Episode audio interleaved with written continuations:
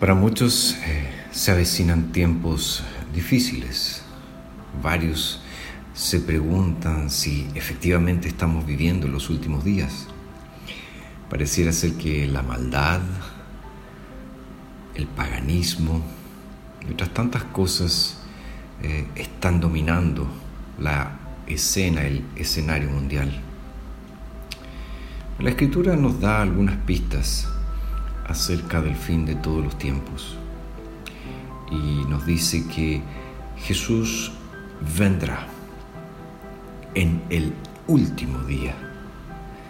Pero previo a ese último día, que es el día del juicio final, es el día de la resurrección, es el día que se inaugura el destino eterno, previo a eso, nos dice la Escritura, vendrá una gran tribulación donde se levantará el hombre de iniquidad. Es muchos, para muchos cristianos eh, eso genera temor. Se preguntan quién será, dónde se levantará y especulan, eh, muchas veces sin ninguna base bíblica. Pero frente a esa realidad, el apóstol Pablo en su segunda carta a los tesalonicenses nos dice lo siguiente, pero nosotros debemos dar gracias a Dios siempre por ustedes, hermanos amados del Señor, de que Dios los haya escogido desde el principio para salvación, por la santificación del Espíritu y fe en la verdad. Con este fin los llamó Dios por medio de nuestro Evangelio para alcanzar la gloria de nuestro Señor Jesucristo. Así que, hermanos, estén firmes y retengan las doctrinas en que han sido enseñados, sea por palabra o por carta nuestra.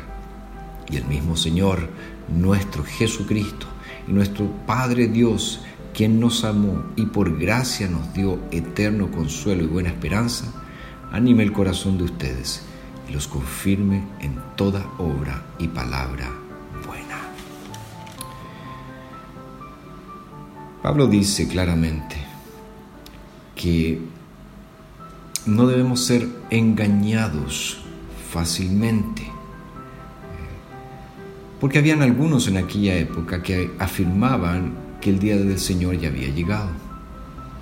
Pero Pablo es muy claro en decir que no sucederá, es decir, la venida de Cristo no va a acontecer sin que venga primero la apostasía y se manifieste el hombre de iniquidad, el hijo de perdición y va a haber mucho engaño en aquella época, va a haber mucha perversidad y va a haber engaño.